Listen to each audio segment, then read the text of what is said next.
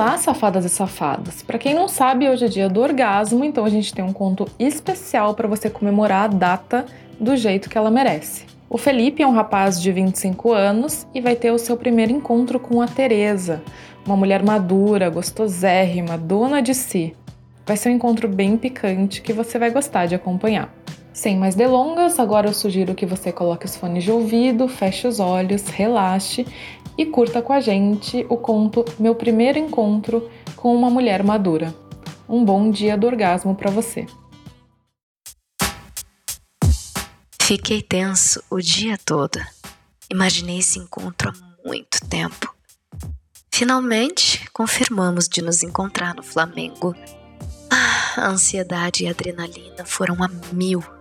Chegando lá, a porta da garagem não se abriu automaticamente. Fiquei procurando o botão, mas não encontrei. Então resolvi me arrastar por debaixo do toldo. O nervosismo aumentou quando me deparei com a porta do quarto trancada. Teresa abriu, mas quando entrei ela estava de bruços na cama. Nem falei com ela e fui logo tomar um banho.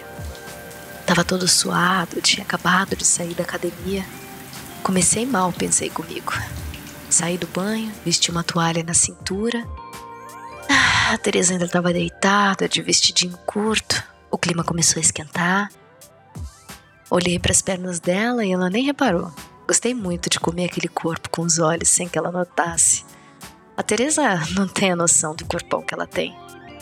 Eu tenho 25 anos e geralmente só saio com mulheres da minha idade. A minha namorada tem 23. Mas posso afirmar com toda certeza que nenhuma mulher de 20 e poucos tem o corpo e metade da disposição que a Teresa tem. Se eu não soubesse da idade dela, nunca ia conseguir acertar. Ela tá de parabéns por ser tão gostosa. Tem seios grandes e bonitos, pernas grossas, bronzeadas, pés delicados que eu vi de perto quando ela tirou a sandália. Ou seja, tudo em cima. Ela usava uma máscara cobrindo os olhos, mas mesmo assim pude ver que ela é bonita e charmosa. Mulher misteriosa. Para completar, ainda é super simpática. No começo ela estava meio tímida, mas foi se soltando aos poucos. Começou a fazer carinho no meu pau por cima da toalha, deu uma pegada firme, segurando ele pela primeira vez.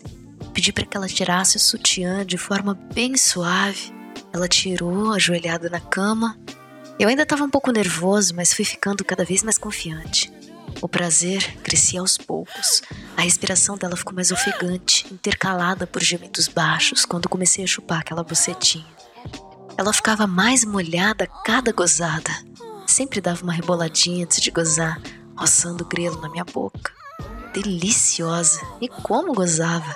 Deixou minha barba toda encharcada. Chegou minha vez de ganhar uma mamada. A Teresa chupou meu pau deliciosamente. Deixou ele molhado e mamou de todo jeito: flauta, gaita, língua, movimento forte, suave, rápido, devagar. Colocou ele inteiro na boca. E o 69 foi surreal.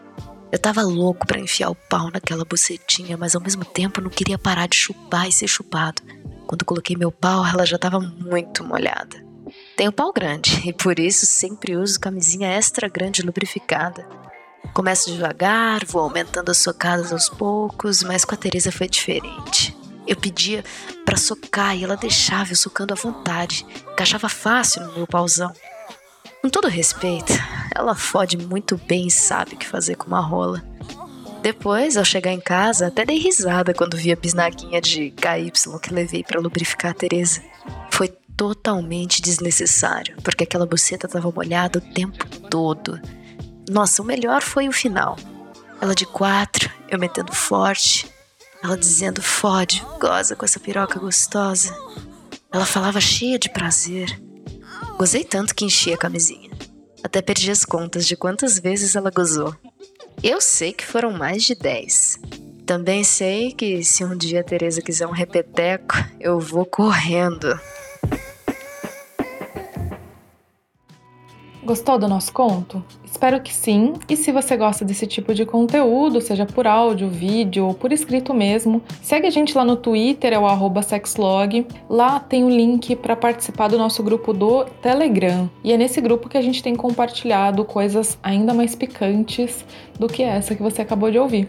Participa lá com a gente, dê sua sugestão e a gente se vê na semana que vem. Beijo e tchau!